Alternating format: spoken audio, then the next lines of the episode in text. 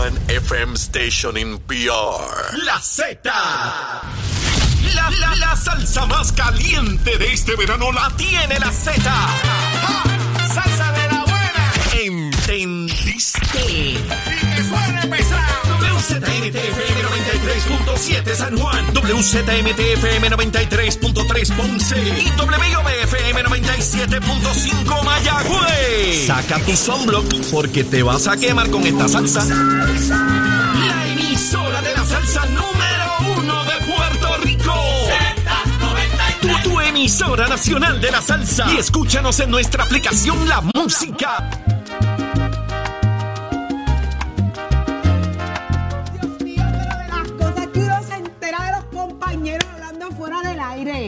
Ey, ¿Tú me vas a decir todo eso? Te lo digo, no tengo problema con Ay, eso. Usted tiene que ver la entrevista que le hicieron a Jorge Suárez. Denise le hizo eh, para el push de la mañana una entrevista que salió este pasado sábado. Está ahí en la página de Noticel. Búsquela para que conozca más a Jorge Suárez. Está la de Nación Z también. Le- Ya está en la de Nación Z, pues la mire, trajimos para acá. pues la traemos también. Búsquela ahí, búsquela ahí en Nación Z y para que conozca mucho más a Jorge Suárez. Entonces, yo a base de esas cosas, en relación a esa entrevista, le he hecho otras preguntas. Y se entera de cosas, Eddie. ¿Para cuándo la- ¡Eh! Zumba, Yandel. ¡Yo! ¡Se casa Jorge Suárez! Te- déjame decirte, en- Ay, ¿Cómo va el countdown? vida. ¿Cómo va el countdown? ¿Cómo va el countdown, te Jorge? voy a decir exactamente en ¿Cuánto? cuánto. Mira, en cuánto tiene por hora, countdown. sí, Él sí, tiene sí. un countdown. En 7 días, 16 horas y 55 minutos. Ay, Dios Es que tengo que llevar el countdown, mija, porque es que no es fácil.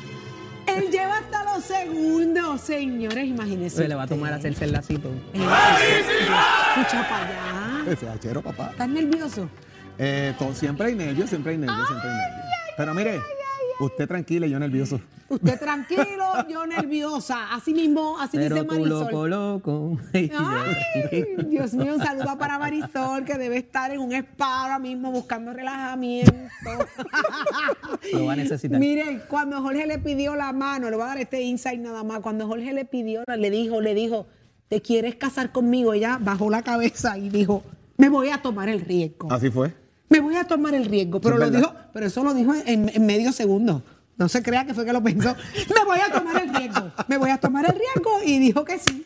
Así que hay boda, hay boda. Se enteró acá en Nación Z también. Eh, así que felicidades ahí. Pero esos detalles se los cuento. Y además del countdown, lunes ahí después de la vamos boda. a seguir los pasos de, de cara al, al, Ah, claro. al bodorrio. Al bodorrio. Al eso, bodorrio. eso es la semana que viene. Le vamos a hacer muchas maldades a Jorge. ABC, NBC, todos compraron los derechos para, para Muy la bien. transmisión. Así Jennifer puede porque es Jorge no. Hasta Ay, los, hasta Jennifer, se casa en Mira, agosto. hasta No, los vendió los derechos a la- de la boda y todo. ¿No? así que, ¿Es en eh, eh, eso está, Eso eso está negociado. Yo porque Jorge eso. Suárez no puede. 7 Adiós. horas, 7 días, 16 horas, 53 minutos. Mira, y todavía- 40 segundos. 7 y 6 de la mañana, hoy es viernes, señores, arranca una nueva hora en Nación Z. Usted nos escucha a través de Z93, 93.7 en San Juan, 93.3 en Ponce y 97.5 en Mayagüez a través del Facebook. Ahí usted le puede mandar esas felicitaciones a Jorge Suárez y esos consejitos matrimoniales que usted le antecede a la boda. Pero óigame, compañeros, en esta nueva hora, ¿cómo es que estamos? Levántate que el despertador Ay, te está eh. velando y te agarra el tapón hoy viernes de camisas chulongas de cara al bodorrio de nuestro Y compañero. con los Suárez. bien Y arriba. los Yankees arriba. Bien El bodo- arriba. el bodorrio. Ay, Virgen Santa. Ay, Virgen, la vida. Ay, Virgen Santa. Ay, la vida. Ya tú, y tú más nada, tú no vas a decir más nada. Todo comenzó con un like. Todo comenzó con él. Tienes que ver la entrevista. Tienen que verlo. Miren, él mandó un friend, un friend request y con un friend request le dieron like y ahí comenzó todo. Ahí empezó el asunto que termina en bodorrio, como dice. que termine en un bodorrio. Para que ustedes vean el poder de las redes sociales cuando son bien utilizadas y cuando se hace con, con honestidad. Un friend request, ¿verdad? Y hay respeto, eh, de, de- de respeto entre seres humanos. Eh, ya está, me indican que ya está listo Jorge Colbert Toro, pero también está lista Carla Cristina, así que vamos a pasar de inmediato con los titulares. Gracias a Dios, Jorge. ¿Cómo fue que te dijo Marisol cuando le Me, preguntaste? me voy a tomar el riesgo. Me voy a tomar el En Bayamón, en Bayamón le decimos el que tenga miedo a morir, que no nazca. Ay, ay, ay. Ay, en Jayuya ni te cuento, como le decimos. Te lo digo ahorita. Te lo digo ahorita. Vamos de inmediato a los titulares y es que tenemos que el presidente de la Asociación de Alcaldes, Luis Javier Hernández, insistió ayer que la única alternativa que puede evitar el colapso de algunos municipios es que la Junta de Control Fiscal enmiende el plan fiscal y adelantó que creará un comité para hacer la, la petición oficial al organismo. Por su parte, el gobernador Pedro Pierluisi había confirmado el miércoles que solicitaría enmiendas al plan fiscal para establecer un fondo que ayude a los municipios financieramente vulnerables. De otra parte, la presidenta ejecutiva de la Autoridad de Acueductos y Alcantarillados, Doriel Pagan Crespo, entregó ayer la tercera ronda de flota vehicular que deberá distribuirse entre las cinco regiones de la agencia. En otros asuntos, la Asociación de Restaurantes advirtió ayer que la recién aprobada reforma laboral y el proyecto para aumentar el salario mínimo por propinas a los empleados socavan el ecosistema empresarial, afectarán a los trabajadores y redundarán en un aumento al costo de los productos que adquiere el consumidor. Y en temas internacionales, el gobierno de Rusia anunció una pausa operativa de sus tropas en Ucrania con el fin de descansar y restaurar su capacidad de combate. Sin embargo, no, es, no se especificó la duración prevista de la pausa ni en qué zonas se llevará a cabo. Para Nación Z les informó Carla Cristina. Les espero mi próxima intervención aquí en Z93. Somos, somos una mirada fiscalizadora sobre los asuntos que afectan al país. Nación Z, Nación Z. Por Z93, somos su noticia.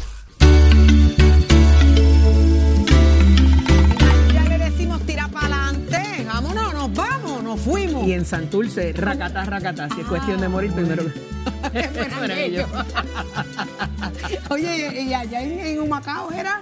No te pares los sembrados jamás. Ay, ay, ay, ay, ay, ay, ay. Y recuerden que primero fue sábado que domingo. Ah, también. Esa- También. Esa es otra historia, porque Chiste resulta que Eddie era amigo de Marisol antes que yo. Ah, ok. Y entonces me dice, mira, eh, Eddie, adiós, yo tenía a Eddie de- y yo eh, tengo que hacer unas averiguaciones porque eh, déjame, déjame chequear unas cosas aquí primero. Ah, bueno, ah, bueno.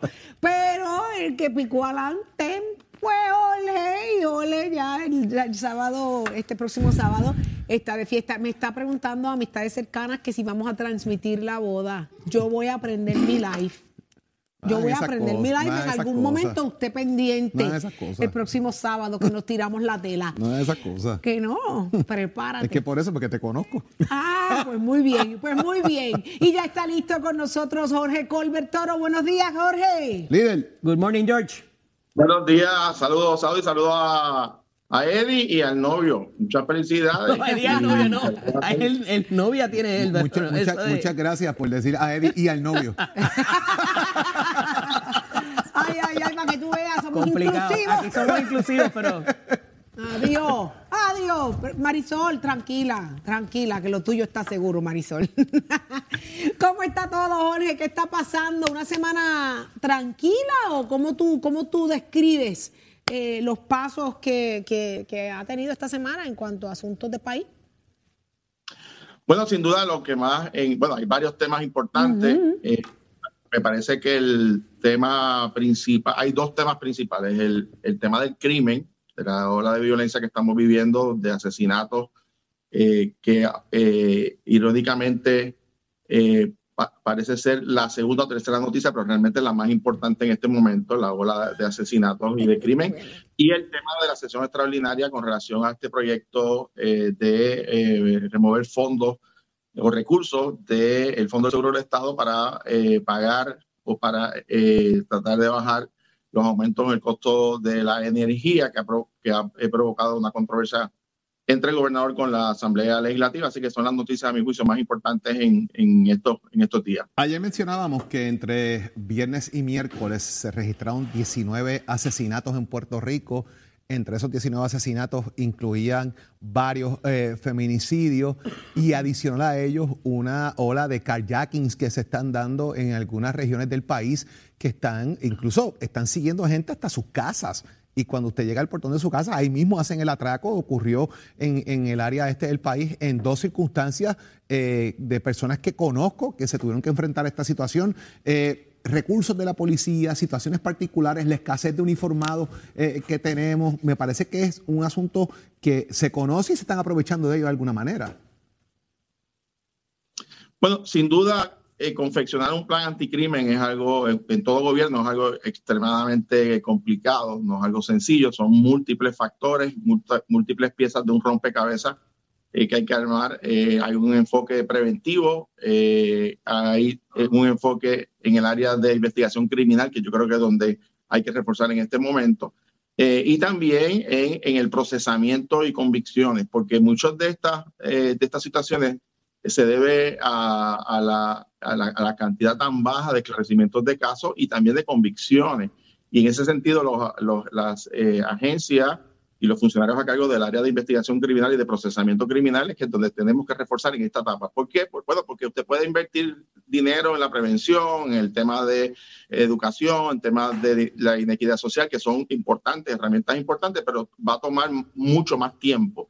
Y tienes una situación inmediata. O sea, en ese sentido, me parece que lo que eh, no se logra ver en el país es una acción coordinada de las agencias de investigación criminal eh, y que continúa pues esta guerra de, control de puntos de drogas y de actividad de, violencia. Yo creo que el gobernador debe, eh, como comandante en jefe de la policía, debe de convocar a todas sus entidades y las agencias federales eh, para revisar cuáles son realmente los planes que se tiene el gobierno, si alguno, para atajar esta, esta situación que básicamente pues es todos los fines de semana. Estamos comenzando uno nuevo, con toda probabilidad el lunes tendremos otra cantidad de asesinatos eh, lamentablemente, muchos de estos, Jorge, como tú conoces muy bien, mejor que nosotros, eh, en el área de justicia criminal, la inmensa mayoría de las personas que están falleciendo son jóvenes. Correcto. Eh, de, 16 a 29 años que están empezando su vida básicamente y que son víctimas de estos de esta ola de violencia. De hecho, Jorge, la, la médica que se había establecido en encuestas que se estaban haciendo precisamente de esto, levantando información,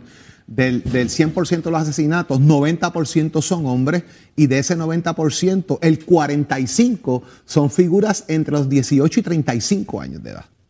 Wow. Y, esa es la, y, yo creo que hay una, tú, y yo lo hemos conversado mucho, mucho tiempo, hay unos instrumentos de análisis, por ejemplo, el perfil del confinado, los factores del perfil de la conducta de la violencia, los factores sociales, eh, de eh, la, la, inmensa mayoría estas personas pues tienen, eh, eh, participan, eh, por ejemplo, de actividad criminal, hay una baja escolaridad, desempleo, inequidad social, hay unos factores sociales, pero también hay situaciones de crimen organizado que se tiene que manejar de unas acciones mucho más contundentes por parte del gobierno. Yo creo que el, gobernador debe de ponerle mayor atención a este tema, que a mi juicio es el tema más importante que enfrenta Puerto Rico en, en este momento. Los demás temas, pues, pues siempre van y vienen, pero este es el más peligroso de todos porque atenta contra la vida de seres humanos y de inclusive de inocentes eh, que todos los días pues se pierden vidas en esta situación. Jorge, pero en ese sentido, e inclusive con el aspecto de violencia de género, que el gobernador le ha dedicado bastante también, no parece tener su delegación, inclusive junto con él o trabajando en la misma línea con esto de la perspectiva, la identidad o la ideología de género, como usted le quiera llamar. Eh, ¿verdad? Y hemos visto discrepancias serias en el método de abordaje de ese problema que se pudiera también llevar a otros niveles en términos de la criminalidad. Pero quería, quería traerte un asunto que me parece puntual eh, porque trasciende también eh, administraciones. Las compras en el gobierno de Puerto Rico han traído escándalos recientes, eh, ¿verdad? Eh, bastante eh, cuestionables, ¿verdad? Y situaciones bastante cuestionables. Y ahora tenemos a la Cámara de Representantes o a la legislatura completa diciéndole a una agencia lo que tiene que comprar, cómo lo tiene que comprar, cuáles son los parámetros. ¿No se supone que hay un andamiaje en ley para eso? ¿Qué tiene que estar haciendo la Asamblea Legislativa diciéndole a una agencia en ley lo que tiene que comprar, dónde tiene que comprarlo, cuánto debe pagar por ello. ¿Esto es un precedente de lo que vamos a ver de aquí en adelante? Bueno, sobre el primer punto, eh, el, tema de perspectiva de género en las escuelas es un tema fundamental, eh, pero ahí tienes un ejemplo de lo que te mencionaba, eh, que esto es una estrategia eh, fundamental que el gobierno tiene que acoger, pero sus resultados no se van a ver la semana que viene. O sea, eh, hay una situación que requiere atenciones inmediatas. Estipulado, pero la delegación de Cámara y Senado no, del PNP no quiere bregar con eso. Exactamente, y eso el, pues el gobernador tiene que manejarlo porque eso fue un compromiso que él hizo con el país y obviamente pues eso va, va a requerir acción. Ahora, en cuanto a la injerencia de la Asamblea Legislativa en procesos administrativos de la rama ejecutiva, bueno, por supuesto que la Asamblea Legislativa, eh, como una rama constitucional, eh, puede y tiene que fiscalizar a la rama ejecutiva, eh, pero hasta dónde llegan, hasta qué punto, me parece a mí que hay unos instrumentos, aparte de un proyecto de, ley, por ejemplo, que puede ordenar la reglamentación de agencias. me parece que esa es parte de la función legislativa. Ahora, entrar ya a quién debe comprar qué cosa. Ya Aprobar la orden de compra para todos los propósitos es lo que está pasando aquí. Exacto, y, ahí es donde pues, la, discrepancia o la diferencia que puede haber es hasta dónde la Asamblea Legislativa tiene que entrar a las decisiones administrativas de un jefe de agencia o de una corporación pública. Pues eh, sin duda alguna eh, hay que ser cuidadosos de no extralimitarse en la función legislativa. Y yo creo que la, con una legislación... Digo, Jorge, y para, eh, para los amigos que quizás no han, ¿verdad? no vieron la noticia, estoy hablando de la compra de ventiladores de aire para las escuelas de, del país, el Departamento de Educación, que ha sido algo controversial porque ya había habido una subasta y había habido unos cuestionamientos. Aquí entró la, la Asamblea Legislativa y la Asamblea Legislativa está diciéndole a la agencia dónde, a quién y cuánto se debe pagar por, esto, por, esto, por este producto. Y, ese tipo de detalles eh, tiene que ser bajo los procedimientos de las agencias, para eso son las subastas, para eso son los procedimientos eh, administrativos. Yo creo que la legislatura, con aprobar legislación y ordenar reglamentación con unos parámetros, con unos objetivos de política pública, pues es parte de su función legislativa. Escoger la legislatura, qué compañía o qué comprar o qué modelo, ya realmente es, una función de la rama ejecutiva de los jefes de agencia que eh, se estaría extralimitando si entrado a un, ¿verdad? a un aspecto tan detallado eh, como sería eso y dudo mucho que cualquier legislación de esa naturaleza, primero que se apruebe en ambos cuerpos y segundo que el gobernador la vaya a firmar. de, otro lado, eh, la Asociación de Alcaldes se reúne con el gobernador de Puerto Rico, también lo hizo la federación, pero en el día de ayer fue la reunión de la asociación, hace unos días la federación. Dentro de esto, eh, la reingeniería de los municipios, es un planteamiento que están haciendo, pero ¿quién explica lo que realmente va a ser la reingeniería de los municipios? Estamos hablando de los consorcios como el que existe en Coamo, eh, donde Juana Díaz, Villalba comparten recogido de basura y otros elementos. ¿Será esta la salida para aguantar el golpe que pueden recibir los municipios a raíz de todo esto del plan de equiparación? Mira, esto es un tema extremadamente complejo porque no todos los municipios tienen las mismas necesidades, no tienen las mismas realidades económicas, eh, no tienen la misma población, eh, y eso eh, requiere, ¿verdad?, un examen primero de cada municipio, cada uno de los 78 municipios, y segundo, ver, como tú bien señalas, cómo se puede reagrupar, configurar servicios conjuntos entre municipios. Eso ya existe. Y me parece que eso puede ser uno de los caminos que pudiesen adelantar los municipios. Ahora, el problema que tenemos, es que, el, y en eso el presidente de la Asociación de Alcaldes tiene razón, el, el, documento o la guía tiene que ser el plan fiscal que aprueba la Junta, pero hay que recordar que la legislatura ni el gobernador pueden enmendar el plan fiscal. De hecho, los planes fiscales bajo la ley promesa ni siquiera los tribunales federales pueden revisarlo. Es una decisión exclusiva de la Junta de Supervisión Fiscal. La Junta de Supervisión Fiscal para convencerlas de que enmienden o modifiquen ese plan va a requerir información y probablemente va a requerirle o le va a imponer restricciones de gastos a los municipios. Esto es importante, Jorge, porque, y no estoy diciendo en términos generales de todo, pero si usted es un alcalde que está pidiendo fondos, dice que tiene unas necesidades económicas, pero se gasta 250 mil dólares en unas fiestas patronales, difícilmente usted convenza a la Junta de Control Fiscal de que le den más dinero si la Junta no ve que usted está tomando medidas eh, ¿verdad?, de, reducción de gastos en aquellas áreas que son estrictamente necesarias. una pregunta, por ejemplo, aquí la Junta entró a regular, a velar, a, a, buscar la manera de cómo funcionaban 10 municipios en Puerto Rico, Comerío, Isabel, algunos municipios. ¿Cuál es el saldo de eso? ¿Cuál es, ¿Cuál es el documento que dice, estos fueron los hallazgos que hicimos, que apareció, por dónde andamos, estas son las recomendaciones que le vamos a hacer a los municipios? Porque, frankly, my dear, I don't know.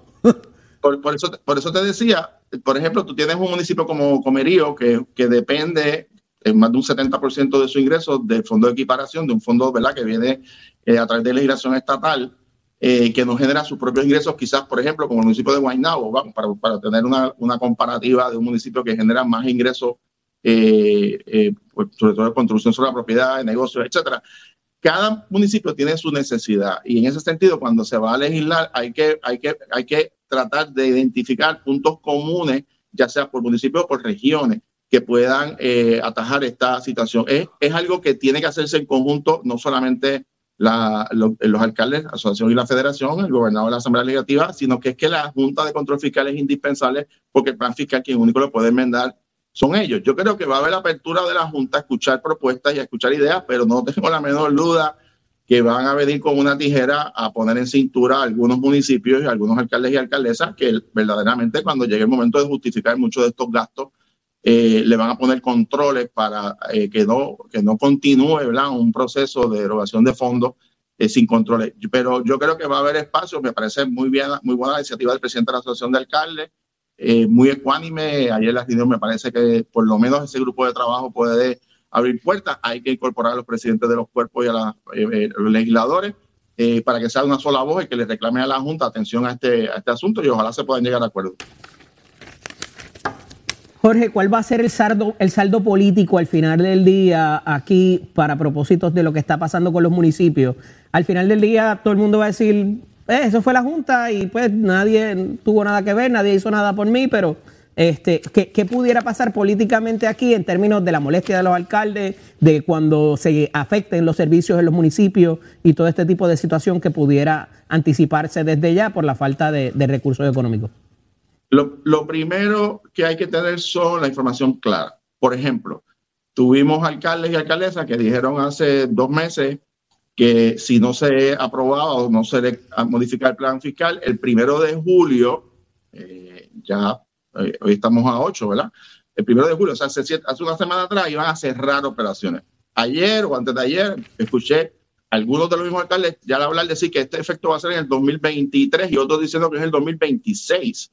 Así que si usted va a apretar el botón del pánico eh, diciendo que esto es algo inmediato, asegúrese que eso sea cierto, porque si usted le va con un cuento a la Junta de que esto eh, va a colapsar dentro de 30 días y resulta que es dentro de 30 meses o dentro de 5 años, la Junta no lo va a recibir con buenos ojos porque va a querer, va, a pensar que se le está tratando de tomar el pelo. Yo creo que aquí los alcaldes y alcaldesas tienen que ser muy certeros, la Asamblea Legislativa, el gobernador, las agencias concernidas de presentar datos concretos a la Junta de Control Fiscal y los efectos sobre unos municipios en particular que son los más vulnerables, pero tampoco hacer historias eh, trágicas de inmediatez y de poner el pánico y después cambiar las fechas. Yo creo que la información eh, certera es fundamental para la credibilidad y las exigencias que se le va a hacer a la Junta de Control Fiscal. O sea, Eddie, tú conoces muy bien de gobierno. O sea, a, a la Junta tú no le puedes ir allí con cuentos.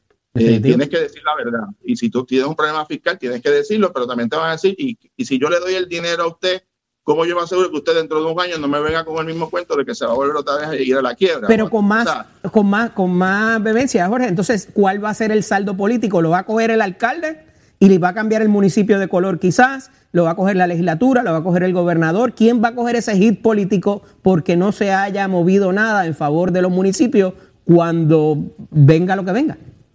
Bueno, obviamente los alcaldes y alcaldesas son los funcionarios ¿verdad? De, servicio directo a la ciudadanía. Cualquier servicio que se afecte, se recorte, se elimine en un municipio tiene un efecto. Eh, pero yo creo que más allá del tema político, del efecto electoral, es un, es un tema eh, que impacta los servicios directos a los ciudadanos. Recogido de basura, eh, servicios, aquellos municipios que prestan servicios médicos, que operan CDT o centros de salud eh, tiene unos impactos mayores. Yo creo que el, pero la responsable es de todo. O sea, va a ser también del gobernador y de la legislatura, porque si no toman acciones, eh, sin duda alguna, pues el, país le va a reclamar. Ahora, la Junta, que es la que puede tener la, decisión o va a tener la decisión en sus manos. pero por la Junta no vota nadie. Por la Junta no vota nadie.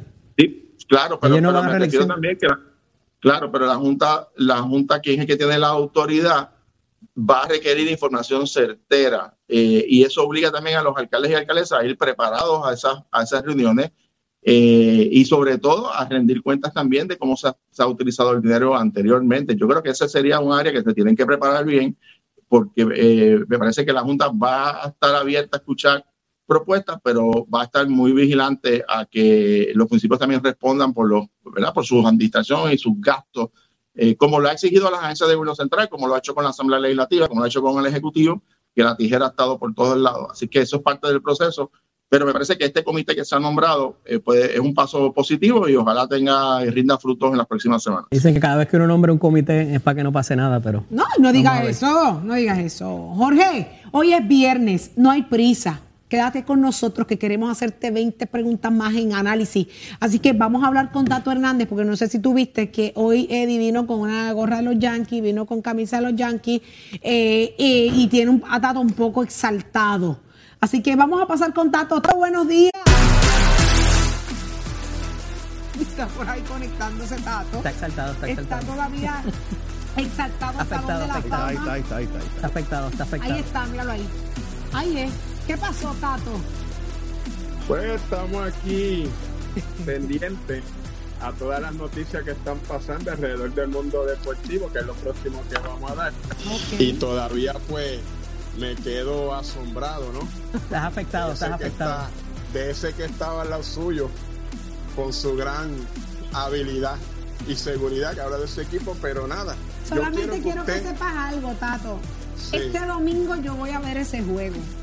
Ajá. Porque yo vengo a molar el lunes a discutir las jugadas de ese, de ese, ese encuentro entre, entre los Yankees y los Red Sox. A mí, No, yo, yo lo que quiero es que usted aproveche el día de hoy y le saque una foto a ese caballero que está a su lado con la gorra de los Yankees para que usted vea la diferencia abismal que va a haber a fin de la temporada cuando su equipo no Dame esté donde mejor debiera. Ya no es el, ya no es el lunes, ahora tengo que, ahora tenemos que esperar el final de la temporada. Tú ves cómo, Ah, cómo no, las cosas cambian. Sí. Pero, Ah, pero espérate, espérate. Señor director, Eddie, ponchame, eh, eh, señor director, ponchame a Eddie dando la mejor sonrisa de hoy con la gorra de los Él Yankees. tampoco quiere, el Y- director y, tampoco hágame quiere. un screenshot de esa imagen.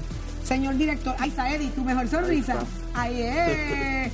Guárdemela ahí para el lunes, ¿ok? Estamos. El lunes yo la, el lunes yo la voy a pedir, señor director. Zumba, Tato, zumba. Adelante, Tato. Vámonos por aquí con los deportes que hablando de béisbol, ahora vamos a ver de cómo está montado este próximo clásico mundial donde Puerto Rico va a estar participando en el grupo D. El grupo D lo compone Puerto Rico, Venezuela, Dominicana, Israel, un equipo más que faltan de los que faltan de cualificar. El grupo es China, Taipei, Netherlands, Italia y otro equipo más que va a cualificar. En el B, Japón, Corea, Australia y China.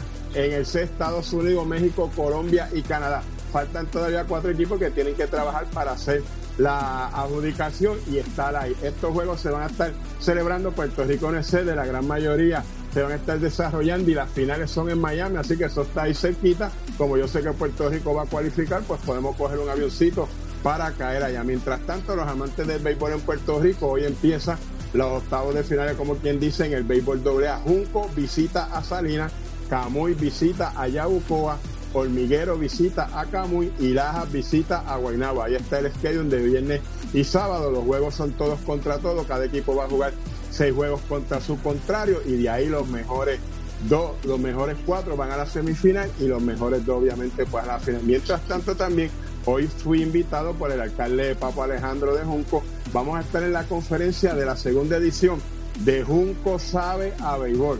Son 30 disciplinas y ahora le añadieron una, la 31. ¿Y sabe cuál es la 31? Pista de carritos Hot Wheels. Así que ya usted sabe que los carritos Hot Wheels van también para el deporte. Y ahí eso allá. Muchas gracias al alcalde, al organizador del evento también de la pista de allá de Mamey en Junco, que es quien están trabajando todo esto. Vamos para conferencia de prensa y todos esos detalles los vamos a estar ofreciendo aquí. Y usted se va a enterar siempre, como siempre, en Nación Z Somos Deporte con auspicio de Mestes College. Así que ya usted sabe cómo es esto. Usted llama al 7238-9494. Las clases comienzan en agosto. Puede visitar www.mestec.edu, cotejar nuestros currículos o visitar directamente nuestros colegios Caguas, Vega Baja, Bayamón, Ponce y Mayagüez. Y ya pues estamos haciendo un serrucho para montarle la orquesta para la boda a nuestro gran amigo Jorge Suárez. El nombre del grupo para él va a ser conocido. La Flecha y su cabra Sound Machine. Así que ya saben quiénes son los integrantes de este conjunto que estarán animando su boda. Que tengan buen fin de semana, chero. It up, my friend. Jorge Suárez. La fiscalización y el análisis de tus mañanas de lo que ocurre en y fuera de Puerto Rico comienza aquí en Nación Z. Saudi Rivera. La verdad con un análisis serio y responsable. Y Eddie López. Levántate que el despertador te está velando y te agarra el tapón. Nación Z por Z93.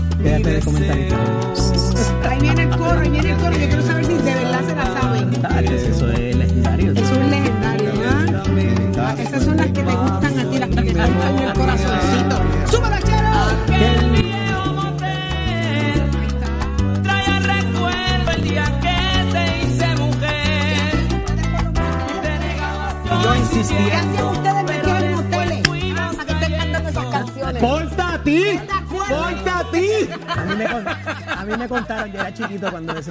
¿Qué te A mí contaron? me contaron, yo era ¿Y chiquito. que tú eras eso. chiquito? Ah, Pues eso fue los otros días que te lo contaron. Gracias, Achero, por re- mira, revolverle los cerebros y los corazones a estos hombres. Los pones así a temblar con esas canciones. Ah, ¿A yo no, a yo sí nada más? era ¿A chiquita. los hombres nada más? Yo sí era chiquita, a mí no, ¿A esas cosas no me, no, me, no me afectan. Vamos a otros asuntos. Ya está con nosotros nuevamente Jorge Corbett Toro. Jorge, seguimos contigo. Jorge, no te voy a preguntar si la canción te pone, eh, tú sabes, a recordar viejos tiempos. A ti no te lo voy a preguntar. Te No. pare- no, no te pares ahí, no, te pares ahí, no te pares ahí. Es más, contéstamela, contéstamela, Corbett Toro. Esa cancioncita. Ese dúo, ese dúo de Jorge y Eddie eh, se titula Peor es nada. Te voy a cambiar el Estamos nombre. listos para a- el reencuentro, Te voy a papá. cambiar el nombre, papá. Llámate, Porque, ¿Sabes qué? llámate a ya tú sabes quién para que nos Mira. integre al reencuentro. Peor, peor es nada, A pero te voy, pana. te voy a decir algo. Los hay peores, papá. Los hay peores. Llámate a tu pana, ya- ya- Mira. llámate a tu pana para que nos, re- nos integre al, reencuentro de menudo. Hay otro reencuentro. Ay, Oye, ay, ay. eh, esta semana de igual manera comenzó la sesión extraordinaria. Dentro de todo lo que se está dando, el presidente de la Cámara pues parece que tiene el juego trancado de alguna manera. Eh, ante la petición de negociación que tiene, ha hecho una advertencia fuerte concerniente que recuerden lo que pasó con Larry Selhammer, recuerden lo que pasó con Manuel Torres y lo que pasó con Omar Marrero, que si no llegan a negociar, esos votos no estuviesen ahí. Eh, y hace, deja entrever de que esto va a ser un juego de negociaciones concerniente a lo que es el gobierno compartido y los poderes que tiene la Asamblea Legislativa versus los poderes que tiene el Ejecutivo. El Senado, sin embargo, tiene más trabajo que la Cámara, tiene que atender nombramientos, tiene sobre el tapete y sesionan ya el próximo lunes, hay vistas pautadas para el próximo martes. ¿Cómo ves esto? ¿Habrá los votos en la Cámara realmente para que esto pase si el Senado lo aprueba? Mira, me, parece que la decisión del Senado, particularmente de hacer vistas públicas sobre este proyecto, fue muy acertada. ¿Por qué? Bueno, porque el gobernador está pidiendo que se saquen un- unos recursos económicos del Fondo del Seguro del Estado, que todos sabemos que es una corporación pública que tiene eh, recursos económicos, eh, para poder sufragar o cubrir eh, los, el aumento del costo de energía. Ahora, la primera pregunta que yo creo que nadie ha contestado, eh, donde el gobernador primero empezó pidiendo 145 millones, ya anda por sobre 200 millones. La primera pregunta que se tiene que contestar en esa vista es cuánto dinero le deben precisamente las agencias de gobierno y las corporaciones públicas a la Autoridad de Energía Eléctrica, porque hace tres semanas salió una información en varios medios, inclusive en Nación Z, de que el gobierno, el propio gobierno, la administración de Pedro Pierluisi y sus subalternos entre las agencias y corporaciones le deben alrededor de 205 millones de dólares a energía eléctrica. O sea, las propias agencias no pagan la luz y quieren que de los dinero del fondo se saque dinero para cubrir la negligencia de las propias agencias que son subalternos del gobernador. Entonces, la pregunta aquí es, ¿por qué le tienen que meter la mano al fondo o por qué le tienen que subir las tarifas a los ciudadanos cuando los propios jefes de agencia que tienen fondos no están pagando la luz? Yo creo que esa es la primera pregunta. La segunda pregunta es que se dijo por la fortaleza hace tres semanas que en el presupuesto de este año que comenzó había unas partidas para conciliar esas deudas.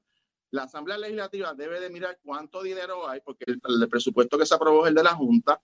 Eh, segundo, cuánto, es, a cuánto asciende esa, esa deuda y qué acciones afirmativas tienen las agencias. A mí me parece, Eddie, eh, Jorge y Saudi, que es muy probable muy probable que la Asamblea Legislativa les requiera en un periodo de tiempo determinado a las agencias ponerse al día con la Autoridad de Energía Eléctrica antes de tocar un solo centavo del Fondo del Seguro del Estado.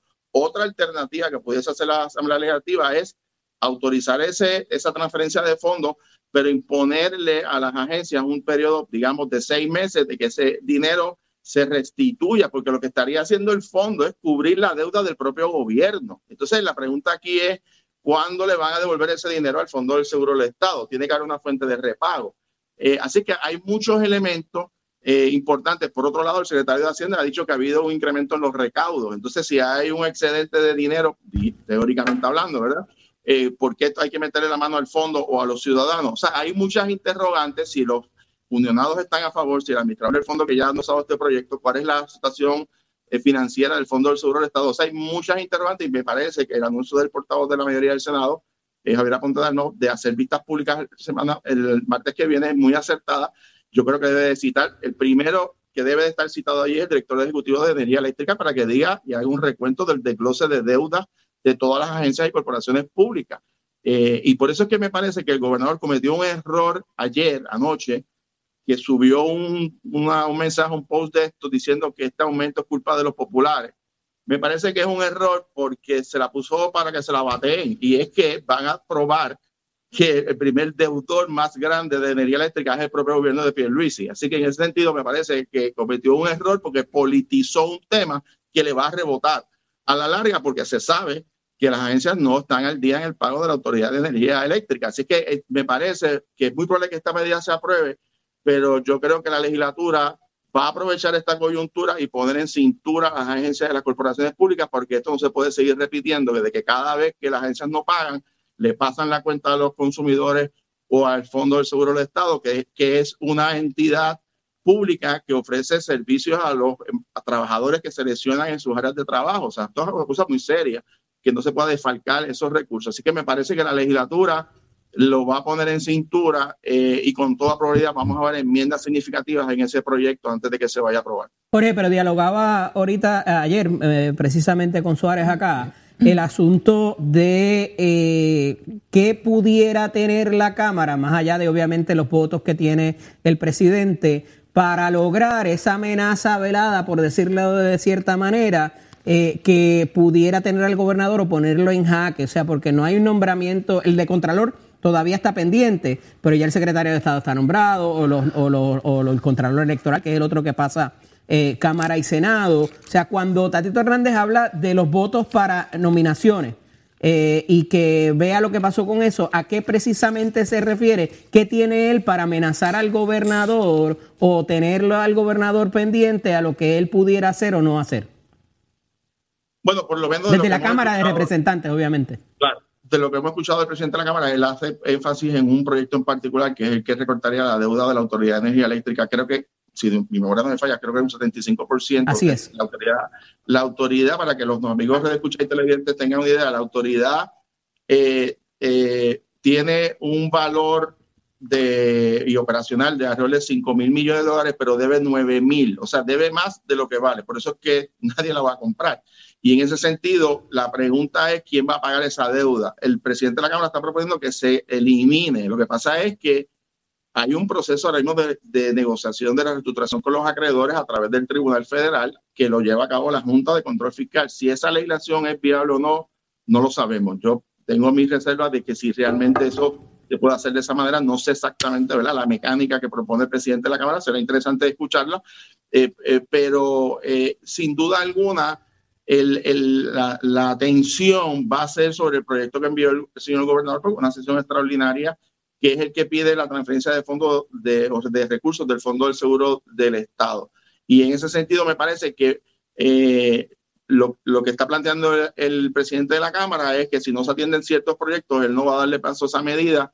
Habrá que ver ¿verdad? el giro que tome esto en relación a los, en los próximos días, pero a mí me parece que la Asamblea Legislativa es la herramienta más eh, clara que va a tener, más contundente ante la opinión pública, es probar en las vistas públicas que el acreedor, que el deudor más grande de la Autoridad de Energía Eléctrica es el propio gobierno. Y eso es un problema de credibilidad al gobernador, porque le está pidiendo a la legislatura, le está echando la culpa a la legislatura cuando él mismo no ha podido poner en cintura a sus subalternos, a sus jefes de agencia, al Departamento de la Vivienda, tiene una deuda millonaria, la propia autoridad de acueducto, eh, o sea, las entidades de gobierno no pagan la luz. Y, cómo es que el gobernador no ha convocado a sus jefes de agencia para... Pero cuidado ahí, porque ahí están los municipios también, que tienen deuda. Pero, eh, hay una, una, gran pregunta y una gran diferencia. Los municipios tienen una situación fiscal bien comprometida, muy difícil, pero el gobierno central está reclamando exceso de recaudo, que tiene solidez financiera. Y en ese sentido, cuando usted se pone a anunciar en bombos y platillos que tiene muchos chavos, mm. pero ahí tiene muchas deudas, le van a cobrar. Y en ese sentido, el, el, gobierno ha querido proyectar que ha sido muy efectivo en incrementar los, los recursos y los recaudos, pero no ha sido tan eficiente. Sí, sí, pero el asunto es, Jorge, y aquí es que quieren poner en cintura con estas pistas públicas, es que el secretario de agencia o el director de la corporación pública fue allí y dijo, yo tengo tanto para este año aquí en este papel que voy a pagar para eh, el agua y la luz, y no se pagó. Y el año siguiente pasó lo mismo. Y el municipio, cuando también hizo su informe eh, de que hacen todos los años del presupuesto, también presupuestó dinero para el pago de agua y luz y sigue la deuda creciendo. O sea que es la misma situación que pondría en, en jaque al administrador, ya sea del municipio o de la corporación pública o de la agencia. Y, y ahí has dado en el clavo porque tanto los municipios como las corporaciones públicas son y responden, o algunos lo llaman criaturas, pero son y responden a la Asamblea Legislativa. Y la Asamblea Legislativa tiene la facultad constitucional de poner en cintura a la rama ejecutiva y a los municipios también. Y, por eso es que es importante que los legisladores tengan conocimiento de cuál es la realidad fiscal y ver, eh, no estoy diciendo, por ejemplo, que se le despoje de, de presupuesto que necesitan en este momento, pero puede ordenar unos planes de pago estrictos eh, puede ordenarle a la Oficina de Gerencia y Presupuesto en ciertas agencias retener unos por de reserva. O sea, puede legislar para asegurar que eh, al menos entre una cantidad de dinero todos los meses la Autoridad de Energía Eléctrica mediante legislación. Lo puede hacer la Asamblea Legislativa, puede ponerle orden al desorden y al incumplimiento de pago. Porque fíjate, cualquier ciudadano que tiene un problema con Hacienda o con una entidad, pues puede hacer planes de pago. Es más, y, es un derecho, ¿verdad? Los ciudadanos lo, lo ejercen y tienen, pero tienen que cumplirlo. La pregunta es por qué el gobierno no, a, sí mismo. Y en ese sentido me parece que la responsabilidad para fiscalizar a las ramas ejecutivas es de la Asamblea Legislativa, es el Poder Legislativo y es el momento de, ¿verdad? de atender esto con la responsabilidad. Yo creo que la medida en que menos se politice el tema, y por eso pienso que el gobernador cometió un error de querer decir que esto es un momento de los populares, cuando él es el gobernador y él es el primer principal deudor, su gobierno me refiero, ¿verdad? Eh, es un error político porque se la puso a los legisladores para que se la baten. En esa vista pública van a hacer un field day con la agencia de gobierno, pues las van a estar nombrando una a una y van a estar llamando jefes de agencia y, y, realmente va a ser una situación muy complicada para el gobernador de que quiso politizar esto y, tuvo un efecto, ¿verdad? Va a tener un efecto eh, contra su propia administración de que son ellos los principales deudores de la autoridad eléctrica. Ahí está. Bueno, Jorge, qué Gracias, clase de análisis eh, en el día de hoy a través de acá de Nación Z. Eh, gracias por estar con nosotros, como siempre, punto por punto, detalle por detalle, para que no se nos escape nada. Así que, mira, buen fin de semana para ti, Colbert. Igual para ustedes, muchos saludos. Hasta la semana que viene. Pásala bonito, será hasta la próxima semana, si Dios lo permite. Pero ya está en línea telefónica, señores, Manuel Lavoy, él es el director ejecutivo del COR 3 y al cierre de junio 30, de enero a junio 30, ha habido un desembolso de mucho dinero en diferentes partidas, ¿verdad? En diferentes sectores, entiéndase municipios, edificios públicos, eh, la luz, energía, bueno, mil cosas. Así que le damos la más cordial bienvenida a Manuel Lavoy. Buenos días, ingeniero. Muy buenos días. Saludos a todos allá en Nación Z. Gracias por estar con nosotros. Este, este resumen ¿Cómo se puede explicar en arroz y habichuela para que el público sepa cómo ha sido la distribución de todos estos millones y cuánto se espera de aquí a enero que, se siga desembolsando? 462 millones de dólares que el COL3 ha desembolsado en tan solo los primeros seis meses de este año 2022. Y esta cifra es bien importante porque cuando comparamos en el 2021 se habían desembolsado 358 en todo el año, 358 millones, y en el 2020, que fue la primera vez que el COL 3 asume esta responsabilidad, previamente era FEMA, se habían desembolsado 457 millones en todo el año. Así que haber superado la cifra del 2020, del 2021, tan solo los primeros seis meses, para mí es una gran noticia y por eso es que, según los datos que nosotros tenemos, vamos a superar los mil millones de dólares en desembolso, que tiene que ver con los proyectos de reconstrucción que todos estamos eh, anhelando y que ya se están dando en, distintas partes de Puerto Rico. Eh, así que ese fue el compromiso que yo hice eh, con el pueblo y con el gobernador Pedro Pierluisi de que íbamos a acelerar, adelantar la reconstrucción y que este año 2022 iban a estar viendo esos frutos y uno de esos precisamente estos 462 millones. Obviamente parte de esto tiene que ver con el sistema eléctrico que tanto hace falta que se continúen los trabajos de reconstrucción. Es la partida principal. Así que eso refleja que los proyectos de energía eléctrica ya se están moviendo en distintas áreas, pero también está la partida de municipios, que hay mucho proyecto municipal que impacta a las comunidades en toda la isla, desde carreteras y puentes hasta eh, CDTs y obviamente el tema de instalaciones deportivas, parques recreativos.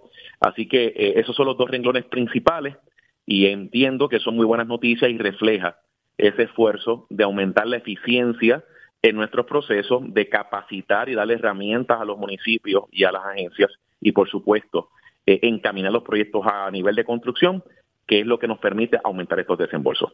Ingeniero, dado eh, estos mil millones que para antes de fin de año se pudieran ¿verdad? desembolsar, anticipar o, en las diferentes vertientes que existen, ¿cuán probable o cuán viable hace esto el que se desembolse el resto de los 12 mil millones y pico que hay eh, eh, adicional para los eh, procesos de reconstrucción. ¿Esto es la zapata o el precedente que viabilizaría el que se pueda hacer ese desembolso más rápido y más ágil? Definitivamente.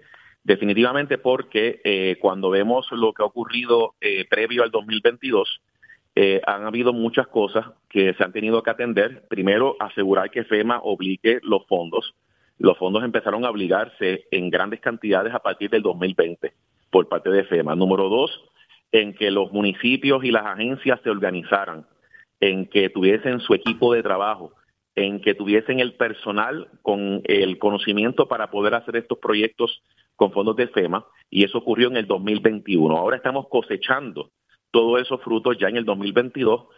El aumento significativo en desembolso lo demuestra el aumento en proyectos en construcción. Hoy por hoy, por hoy tenemos 2.700 proyectos en construcción en todo Puerto Rico, muchos de ellos siendo municipales.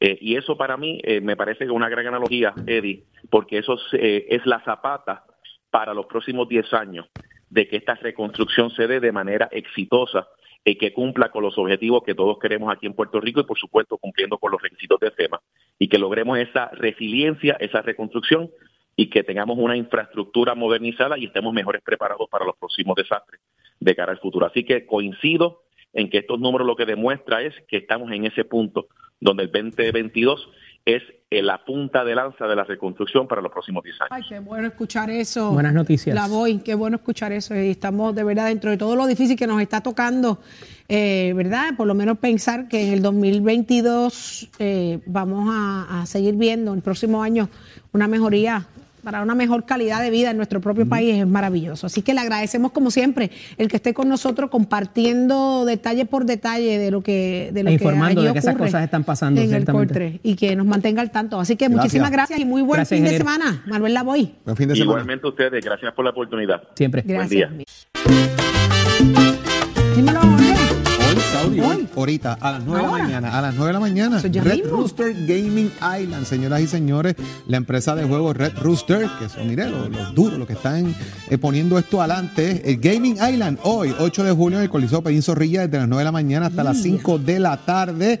¿Qué va a pasar allí? Pues mira, allí van a ver videojuegos, realidad virtual, eh, cartas de colección, robótica, exhibición de baloncesto y clínicas, mucho entretenimiento. La entrada son 10 pesitos para que usted vaya por allí desde las 9 de la mañana hasta las 5 de la tarde. Red Rooster Gaming Island, esto con la buena gente de Red Rooster Team. Así que vamos para allá. Vi el montaje ayer de eso, está bien chulo. Tiene unas canchitas de baloncesto, tiene de David, todo. sacaron unas nice. cositas por las redes sociales, la tiene el compañero por ahí. Usted está París. buscando qué hacer con sus hijos en el día de hoy. Que tiene libre, mire, arranque para allá y a disfrutar en familia.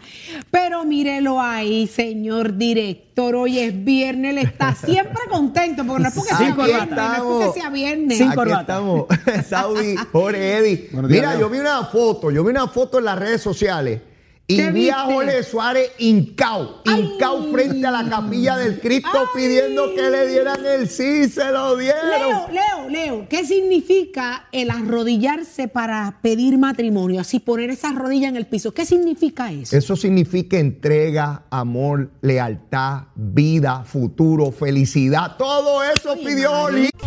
Du- du- du- Duros en entrevistas y análisis. Nación Z. Nación Z. Por el la música y la Z. Y le dijeron que sí. y- y Leo, no, no sé cómo lo pedí, es lo duro que están los adoquines. Ay, qué poco le duró el romanticismo. Oh, mucha felicidad para Jorge. Gracias, Leo. Eh, su querida compañera la conocí en, en- en el Día Nacional de la Salsa, una mujer maravillosa. Doña- Hace sentir a uno como si uno la Aguilú. conociera de toda la vida. Doña- espectacular. doña espectacular. Marilú. Marisol Marisol, Marisol, Aguilú, Marisol. mírame a mí. Le cambiamos el nombre a Marisol. Marisol Aguilú, me fue que me quedé con el Mira, Lu. besito en el cutis, besito en el cutis, eso es lo que hay que viene el fin de semana a celebrarlo. Gracias, Leito. Métale Gracias, caña, Leo. caña al cañaveral. Seguro que sí, a quemarlo. Métale con todo, métale con todo, que usted sabe de eso y mucho más. Así que, muchachos, será entonces hasta el próximo. No te rías. Tú no sabes, tú no sabes lo que tú has hecho. ¿Por qué? No, no, nada, nada. ¿Qué va a ser? Excelente fin ¿Qué de semana. dije? Yo- yo- Eddie te explicará. No- nos- Este, nos vemos el lunes, nos vemos el lunes. Pasando facturas, oye. Mire, buen fin de semana. Pásela bonito en familia. Abrace a los suyos y nos vemos este próximo lunes a las 6 de la mañana. Jorge Suárez, Eddie López, Carla Cristina, Tato Hernández, el Hachero y esta servidora Saudi Rivera. Será entonces hasta la próxima. Cuídense, buen fin de semana. Este día.